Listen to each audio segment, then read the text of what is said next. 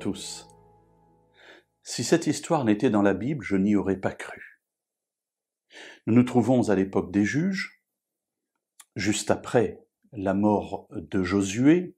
Il y a là toute une période qu'on va appeler la période des juges, c'est-à-dire des personnes qui vont conduire Israël dans cette conquête de la terre promise et dans l'établissement de, de ce peuple d'Israël dans ces différents euh, villages et villes qui composent le territoire d'Israël. Période de troubles, période d'opposition, période d'incursion des Philistins, notamment dans le territoire d'Israël. Et voilà qu'un jour, il y a une bataille, non pas des Philistins, mais avec les Madianites, et un homme est appelé, Gédéon, pour devenir le libérateur d'Israël. Alors, Dieu lui dit, tu vas aller euh, battre les Madianites. Et euh, Gédéon rassemble autour de lui une grande armée. Le nombre fait la force. Le nombre a toujours fait la force, encore plus à cette époque où évidemment nous n'avions pas les armes modernes qui font qu'on peut appuyer sur un bouton et tuer des dix mille personnes à un autre bout de la terre. Non, à l'époque il fallait vraiment être l'un contre l'autre. C'était des batailles corps à corps, quelque chose de terrible. Et plus on était nombreux, plus on avait de chances de vaincre. Le chapitre 7 du livre des juges au verset 2 nous dit que Dieu s'adresse à Gédéon et lui dit Le peuple que tu as avec toi est trop nombreux pour que je livre Madian entre tes mains.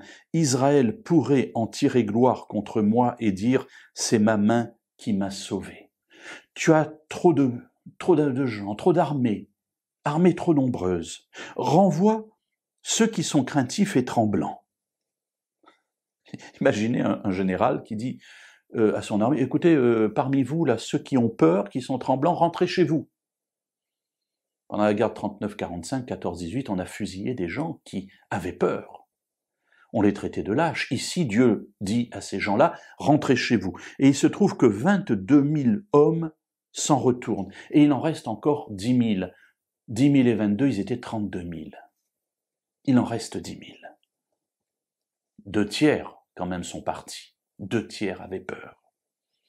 Et Dieu dit, non, non, le, peuple est encore trop nombreux. Au verset 4.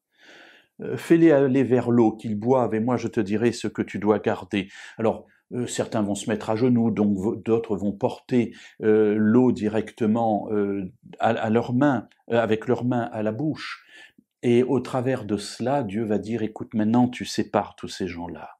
Ceux qui lapent l'eau en la portant à la bouche avec leurs mains, ceux-là tu les gardes, les autres tu les renvoies. Il y avait dix mille personnes, il va en rester trois cents. Trente-deux mille, il en reste trois cents. Et Dieu dit, c'est par ces trois cents hommes qui ont la paix que je vous sauverai de la main de Madian. C'est ce qui se passera quelques heures plus tard. Israël sera libéré par 300 hommes simplement. Alors mes amis, je ne sais pas quelles sont les personnes de votre armée. Je connais les gens qui composent mon armée. Tout ce que je prévois dans ma vie, ce que je construis, ce que je structure pour me rendre fort. Dans ce passage, Dieu me dit très souvent, ceux qui sont avec toi sont trop nombreux. Et en fait, ce nombre-là va être ta faiblesse. Le seul dont tu as besoin qu'il compose ton armée, c'est moi, et moi je t'indiquerai ceux avec qui tu dois aller. Alors mes amis, faisons confiance à Dieu. Lui a toutes les solutions pour nos combats. Essayons d'être à son écoute, de discerner sa voix, pour savoir vers qui l'Éternel nous tourne, pour que nous les prenions avec nous dans notre combat de la vie.